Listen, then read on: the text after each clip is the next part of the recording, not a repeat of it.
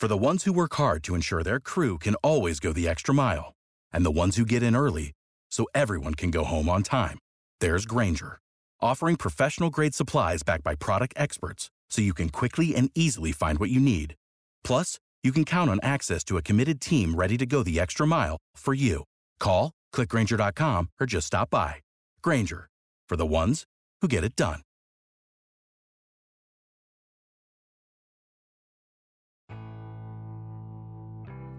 交互设计和新媒体，每种体验都值得认真琢磨。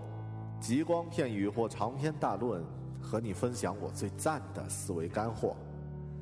阅读、旅行与互联网，世界大的能让一只熊在这儿啰嗦。一个人的播客，精彩永不嫌多。设计、思考与生活，听听狗熊有话说。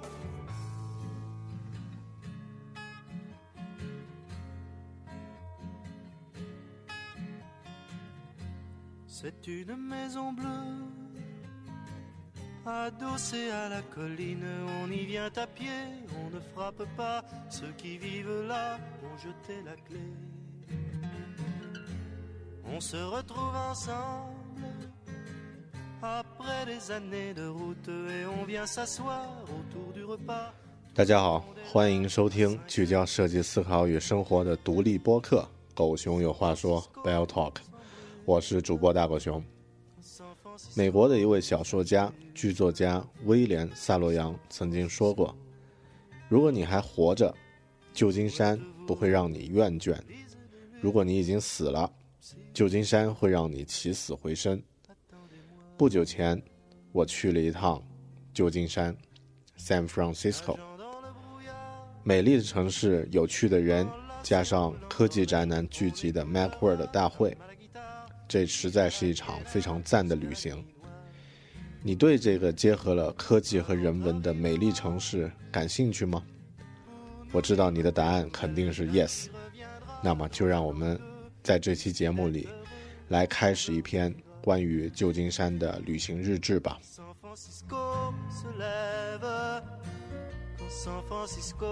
美国是一个年轻的国家，连穿的久一些的牛仔裤。在美国都可能算是文物，所以为了让原来叫做金山的这座城市显得昂贵一些，San Francisco 被称为旧金山。好的，这个冷笑话非常的不成功，我们还是回归到正题。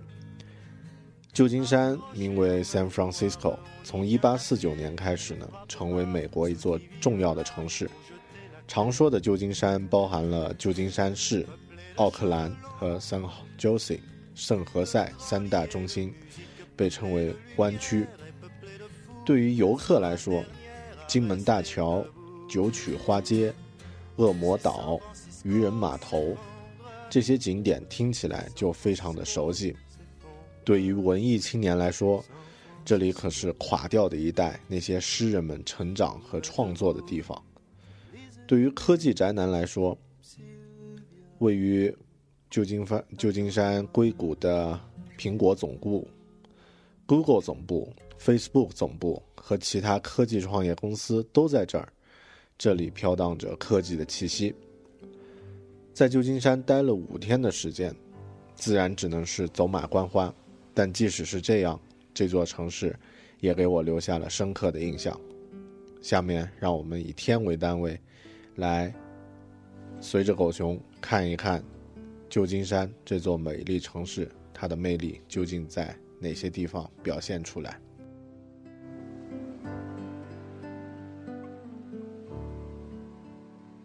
第一天，现在在飞机上等待起飞。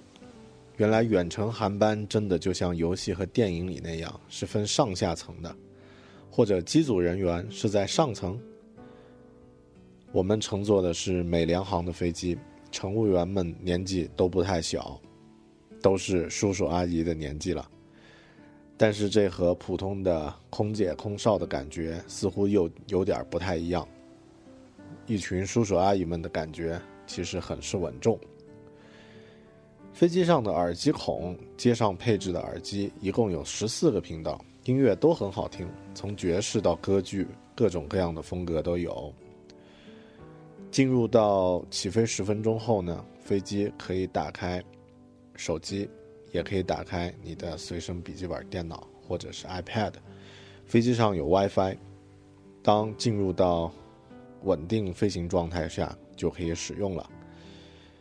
天下其实没有免费的午餐，飞机上的 WiFi 也是要单独收费的，而且不太便宜，需要十九十六点九九美元。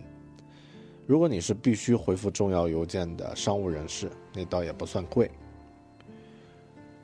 十二小时的飞机当然是一场长途的旅行。所以飞机上吃的东西也还行。盛装食物的容器呢，不像国内的一些航班那样显得特别廉价。虽然同样也是塑料的餐碟，但至少还有一点点质感。我们吃到的东西呢，有沙拉、面包、鸡肉配饭和一块巧克力蛋糕。没有吃到午饭的我一直都有点慌，金牛座嘛。吃了午餐之后，整个人就 OK 了。飞到了晚上七点，飞机上还发了冰淇淋和冷的三明治。注意是冰冷的三明治，西方人真的是冷食动物。后来，第二天到了酒店，看到房间里没有热水器，却有制冰机，我更加坚信了这样的一个判断。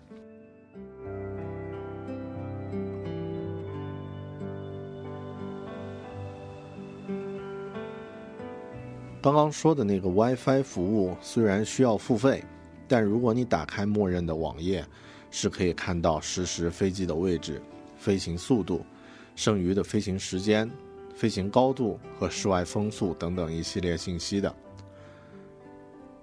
上一次我打开页面是在几分钟前，我们正飞行在太平洋的中央，地图的最左面是亚洲大陆架，最右面呢是美洲大陆架。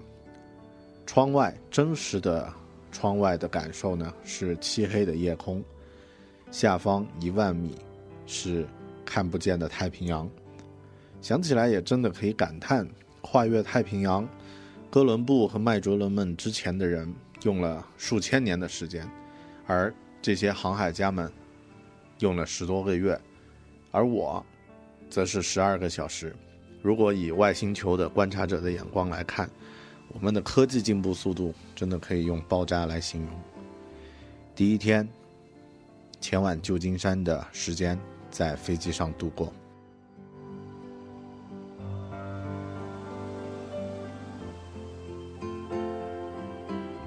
第二天，终于来到了旧金山。到了机场，第一件事当然是需要先过关。过关时，同行的一位同伴因为语言不通，稍微耽搁了一会儿，最后还好，虚惊一场。大家知道金牛座呀，对食物还是很在意。到了美国，我吃了两顿中餐，第一天，当然都是华人开的。中午吃的和晚上吃的，各不一样。一顿，呃，广东菜，一顿湖南菜，味道还算不错。据说旧金山的中餐比其他美国城市的要正宗很多。以后如果有机会再来美国，特别是东部的时候呢，再仔细对比一下吧。吃过午餐后，节约时间，我们没有马上去倒时差，而是直接去了旧金山的几个地标。首先去的是著名的 Golden Bridge 金门桥。因为时间关系，走马观花，没有仔细去看关于这座桥的前世今生。在金门桥现场下方的公园里，有几个教学装置挺不错，还有一些可以让游客进行互动的体验，比如说，看看这座不可能完成的、不可能建成的桥，它在建筑受力上，在解决榫卯问题的这个搭建上是如何进行设计的。金门桥非常的雄伟，算是人力工程的壮举，当年被称为不可能建成的桥。我特别喜欢它的颜色。我们印象中的电影作品中的金门桥似乎是标准的红色，但到了现场看到这座桥的真实面貌时，你会感到那是一种很明快、很亮丽、有点热烈，又和周围的环境非常协调的不一样的红色。后来查了资料，了解到这种颜色叫做国际橙 （International Orange）。当时的建筑师认为，这种颜色和周边的环境既协调，又足够鲜亮，能够让船只在很远就注意到。我们在好莱坞的大片里看到这座桥的频率实在是太高了，远至几十年前的《零零七》系列，近至近年的很多爱情电影都有它出现。最近一部我看的有他出演的电影呢，是两年前的《星球崛起》（The Rise of the Apes of Planet）。咦，应该是《The Rise of the Planet of the Apes》。片中的黑猩猩凯撒率领猩猩军团，在金门桥上和人类大战，那个场景拍拍的非常的激烈。这是我们看的第一个场。呃，第一个景点金门桥。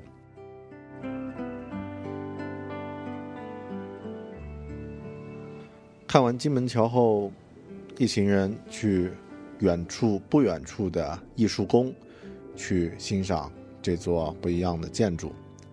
艺术宫呢是在当年为了美国的万博博览会，也就是世博会修建的，已经有几十年的历史了。这在美国的建筑中呢，也算一个比较悠久的一个建筑的作品吧。艺术宫的感觉挺大，罗马式的建筑，乍一看非常的壮观。但这样的建筑出现在旧金山这样一座与亚洲、欧洲的一些城市相比很年轻的城市中呢，似乎还是缺乏一种厚重庄严的气场。同样是高大的人工建筑，在印度的法塔赫布尔西部里那样的一个地方，看到亚洲之门的感受，和在这里看到艺术宫的感受，可能它们的高度差别不大，但是给人的震撼，却是一种完全不一样的感觉。不过，在艺术宫巨型穹顶一旁的人工湖里呢，有各种各样的鸟、鱼、乌龟和植物。它们不惧怕人类的逼近，非常的生机勃勃，有着一种特别年轻的气质，特别美国的气质。我比较喜欢这样的气质。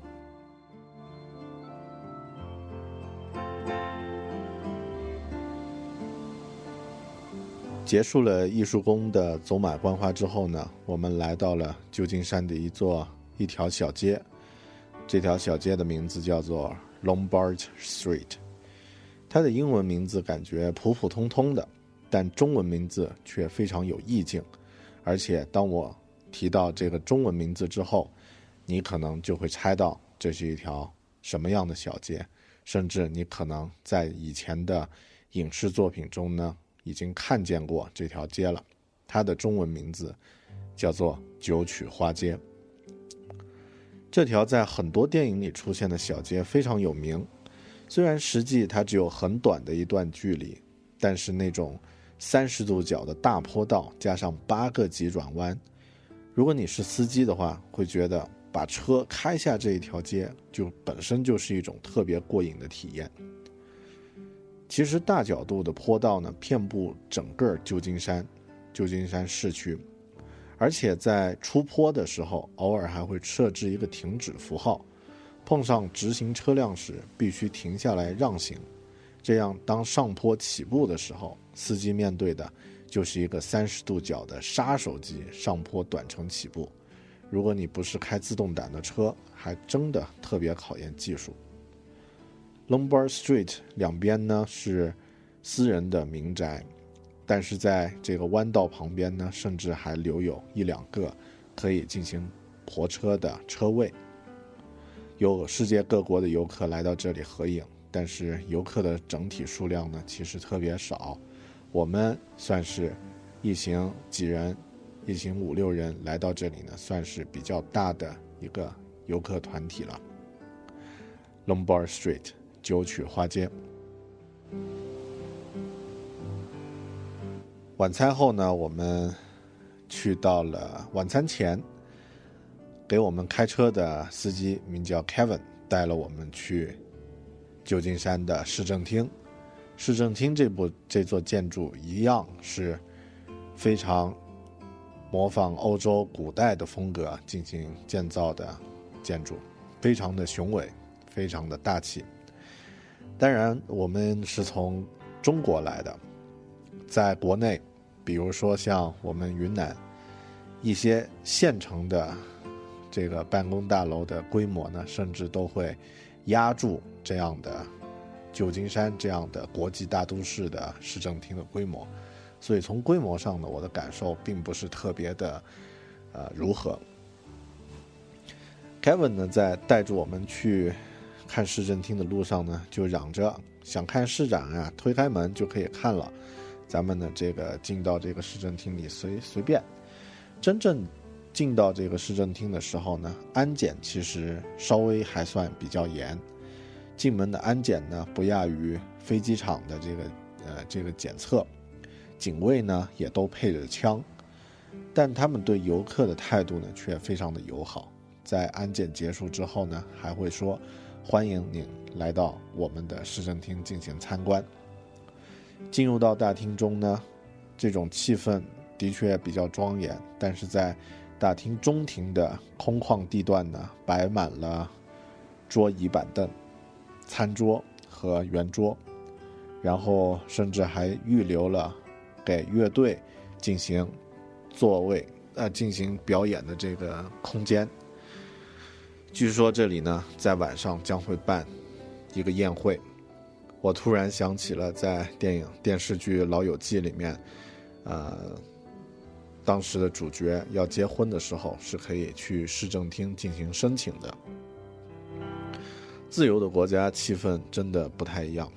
去到了二楼的这个办公室，每一间办公室你实际上可以推开门看。当然，我们还是不太敢去打扰。真正在里面办公的这些公务员们，只是说一种不一样的气氛感受到了。在这里呢，纳税人是最大的。第二天，在旧金山的走马观花。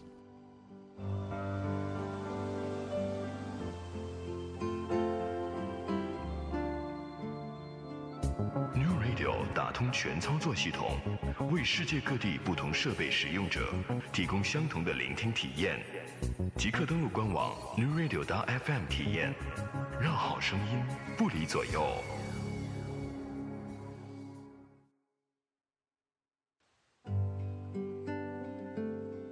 第三天，第三天的旅行是一场节奏非常快速的旅行。早上五点半。一因为时差的关系睡不着了，约着同住的室友老康下楼吃早餐。屋外呢下着大雨，不愿意过街了，就在酒店楼下的星巴克点了三明治和咖啡。这里星巴克的音乐放的特别好听，正宗的 jazz，呃，是我们在国内没有听过的乐曲。和一位消防员坐在一张桌子上共进早餐，虽然大家互相之间都没有说什么，但他吃完以后先行离开的时候呢，还和我们打了个招呼，致意以后再走，非常 gentleman，非常有范儿。今天要去我一个非常激动的地方，早餐后我们驾车来到了旧金山一旁的另一座城市 Cupertino。终于来到了一个让人心情激动的地址，Infinite Loop One。这个地址呢，如果喜欢苹果的人应该知道，它是目前苹果公司总部所在的地址。而在这个地址的指示牌旁边呢，就是一栋外观朴素的四层楼建筑。这栋建筑呢，就是苹果公司的总部。和其他硅谷的高科技公司一样。看到它时，你很难想象，那么普通的一栋楼，会有着能够改变世界的巨大能量。这里呢是 Steve Jobs 的奋斗终点，因为他已经无法看到2015年竣工的苹果公司新总部了。这里呢也是我这几年的故事的原点。同时，这个地方也将是我的下一段旅程的起点。狗熊来到这里拍照之后呢，提醒自己不忘初心，准备继续往前。在苹果总部的 retail 零售店买了几件东西留个纪念，买了马克杯，买了卫衣，买了钥匙扣和其他的一些小杂物。其实这里的衣服也是中国生产的，在淘宝上甚至应该也可以买到。但既然是来到了苹果的总部，留个纪念总是好的。如果可以买到 WWDC 的卫衣或者是帽子，那才叫做有绝对的纪念意义。自己默默地把参加一次 WWDC 列到自己的 future plan 里面了。今天虽然刚好是旧金山气温骤降的时间，天气不太好。其他同行的小伙伴们呢，状态也一般，在车上大家睡成一片，但我呢却非常的兴奋，非常的开心，因为我终于来到了 Infinite Loop One。有朋友问美国的感觉怎么样？通过微信在问我，当时回答他说，因为时间的关系，感觉还不深，但是我在这里感觉很自由，很年轻，可能。这是美国给任何人去到那里的第一感受，都会是这样的。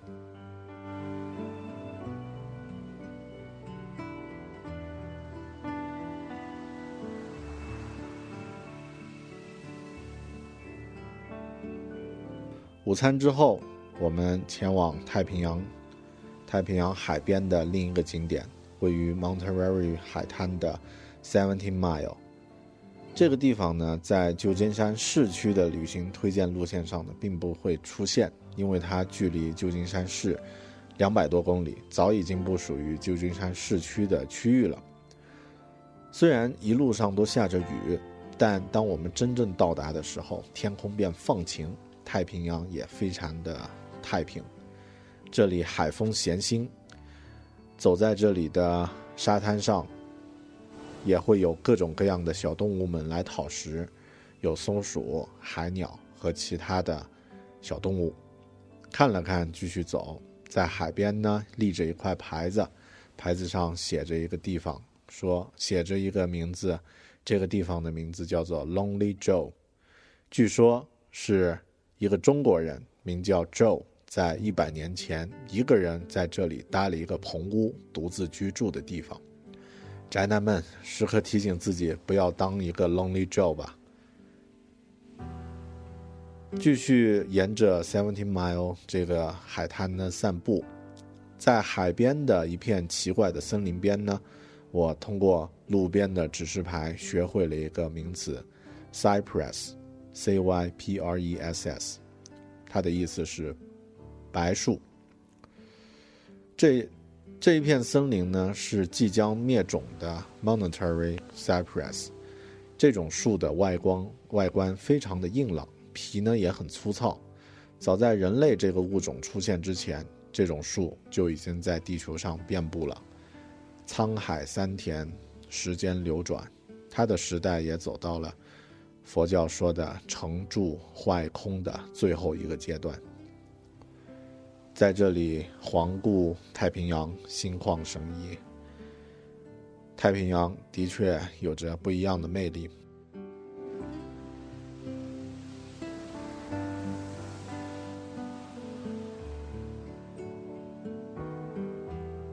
从 Monterey Cypress 这片森林走出来之后呢，我们去了另一个叫做 Camel 卡梅尔的地方。这是一个有着童话风格、可爱洋房的小镇，让我想起了在澳洲旅行时途经的一个温泉小镇。女孩子们应该会特别喜欢这个地方，因为它随处都是精致的商店、优雅的意式或者是其他呃欧洲风格的餐厅，还有很多很有情调的咖啡馆。简单的在这儿逛了逛，但是我的注意力呢，并不在小镇的身上，在 Cupertino 苹果总部伸展出来的兴奋感还没有消退。和同行的伙伴，一家游戏公司的创业者聊了会儿关于行业和技术的事儿。回程呢，和另一位伙伴呢聊一聊关于互联网的一些感想。聊起天来的时间过得特别快，两个小时的车程一眨眼就过去了。风景可能是公众的，感受却一定是自己的；风景可能是固定的，心绪却一定是动态的。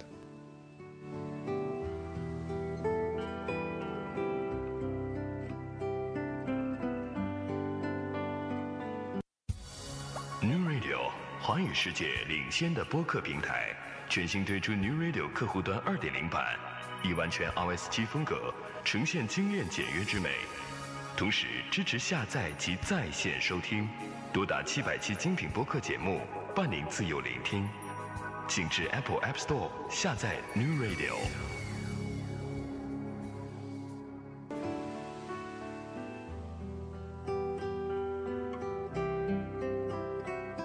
晚饭后，我们小范围呢有一个重要的议程。吃完晚饭后，我陪着同住的好基友老康，去在全球范围都特别有名的吉他店，叫做 Guitar Center 去朝圣。对于真正的吉他爱好者，这里无疑是圣地。绝大部分在吉他领域大名鼎鼎的大咖，都和这个店有着种种缘分，比如说 Eric Clapton。Slash 或者是 Metallica 里面的主音吉他和这个 Jeff Beck 等等，这些都是和 Guitar Center 有着直接联系的吉他手们。老康不太会说英语，我帮忙搞定了沟通，最终他买了把两千美刀的好琴，然后我们提着琴步行回酒店，我负责提着。套在琴壳外面的破纸箱，他拿着帅气的黑色琴盒往前走。这个故事告诉我们：如果当年你在学琴的时候半途而废，那就只有帮吉他高手拎琴盒的份，甚至只能是拎纸箱的份。但这个故事也告诉我们：如果吉他高手在国外要买琴，没有会外语的熊帮忙的话，一样也是搞不定的。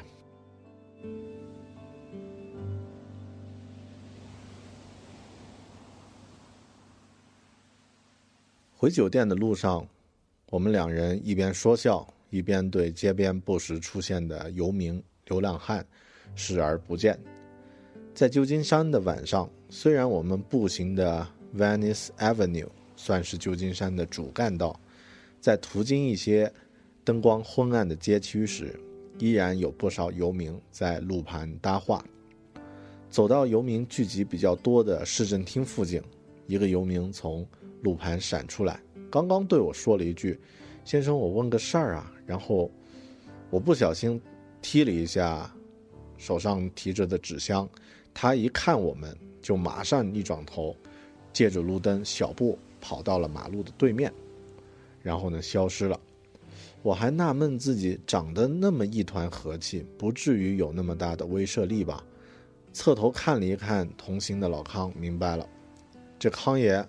把长发扎个马尾，一脸络腮胡，一米八的个头，手里还提着一只长得很像来福香盒子的黑色吉他琴箱，那感觉完全是混东京歌舞伎町的黑社会。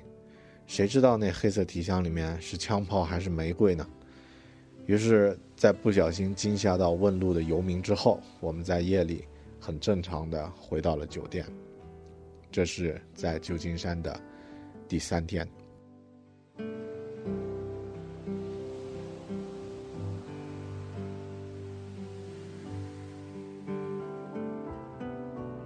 在旧金山的第四天，一天的展会结束之后，我们决定晚饭后去街上逛逛，感受一下旧金山的夜晚。这一天白天的时间，我们都在位于旧金山市区芳草地的。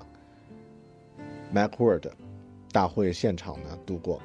如果对这个大会感兴趣的朋友呢，可以继续关注“狗熊有话说”，我会录制专门关于 Macworld 现场的专题节目。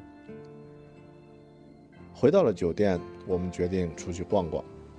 住在旧金山的 downtown，从酒店步行二十分钟左右呢，就是旧金山的 Union Square 联合广场，而沿路呢也有像梅西百货等等众多的大商场。逛购物中心虽然没有好，没有什么特别好专门拿出来讲的，但是在一家商场见到的一位推销员呢，给我印象特别深。进到这个商场之后呢，我们来到了他的。呃，四楼还是五楼？逛了一圈没有特别的收获，我们决定往回走了。在下扶手电梯的时候呢，这位有着一位有着欧洲气质的帅哥呀，站在靠近扶手电梯的下方，手里拿着化妆品的试用装，热情的吆喝我们说去他的店，去他们的店里面看看。我们同行的一群宅男只有一个女生。很遗憾，他的目的没能达到。之后，当我们走到了电梯对面的时候，我看到电梯上面又下来另外一位黑人的胖姑娘。这位欧洲帅哥远远的也看到了他的猎物，就迈着优雅的、缓慢的舞台步走到了电梯口，一手扶着墙，然后呢？用一种女孩子无法看抗拒的笑容迎接着那位黑人姑娘，手里拿着她的化妆品的试用装，一两句介绍之后，姑娘欣然同意过去他的店里看看。帅哥顺势一转身，护送的姑娘就往自己的店面走去。那一瞬间，我仿佛看到了真实版的《楼友记》里面的 Joey 在演舞台剧的感觉。把生活过成电影的感觉真好。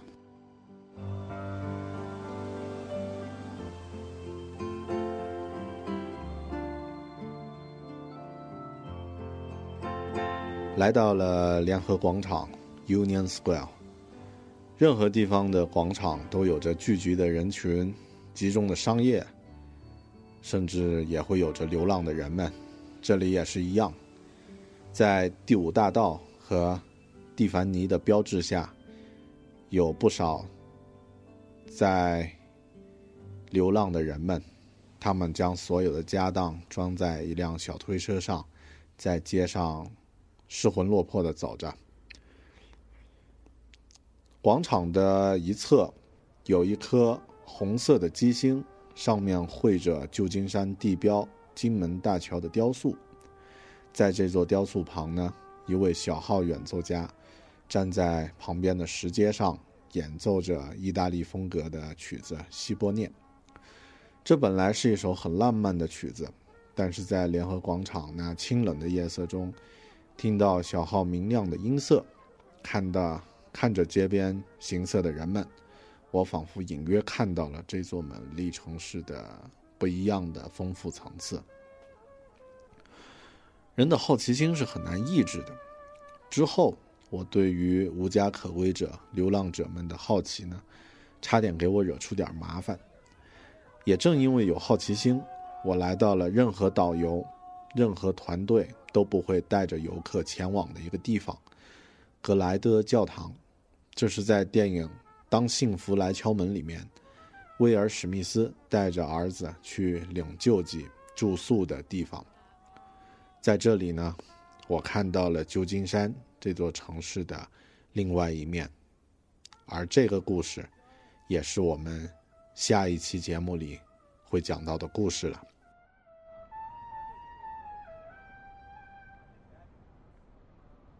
熊游旧金山第一期就到这里，请大家继续收听关于旧金山旅行的片段。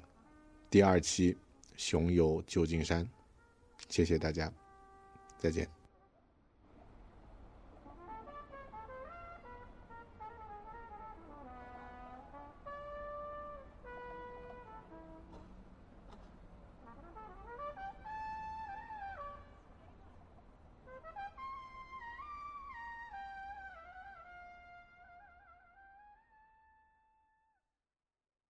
Introducing Wondersuite from Bluehost.com, the tool that makes WordPress wonderful for everyone. Website creation is hard, but now with Bluehost, you can answer a few simple questions about your business and goals, and the Wondersuite tools will automatically lay out your WordPress website or store in minutes. Seriously. From there, you can customize your design, pick your brand colors, and add blocks. No custom theme or coding required. You'll get content suggestions that you can keep or revise, and with Yoast SEO built in, we automatically help you get found in search engines. From step by step guidance to suggested plugins to an AI powered help bot. Our built in tools make WordPress wonderful for everyone. Whether you're a beginner or a pro, you can join over 2 million Bluehost users. Go to bluehost.com slash wondersuite. That's bluehost.com slash wondersuite. When you need mealtime inspiration, it's worth shopping Kroger, where you'll find over 30,000 mouthwatering choices that excite your inner foodie. And no matter what tasty choice you make, you'll enjoy our everyday low prices, plus extra ways to save, like digital coupons worth over $600 each week. You can also save up to $1 off per gallon at the pump with fuel points. More savings and more inspiring flavors make shopping Kroger worth it every time. Kroger, fresh for everyone. Fuel restrictions apply.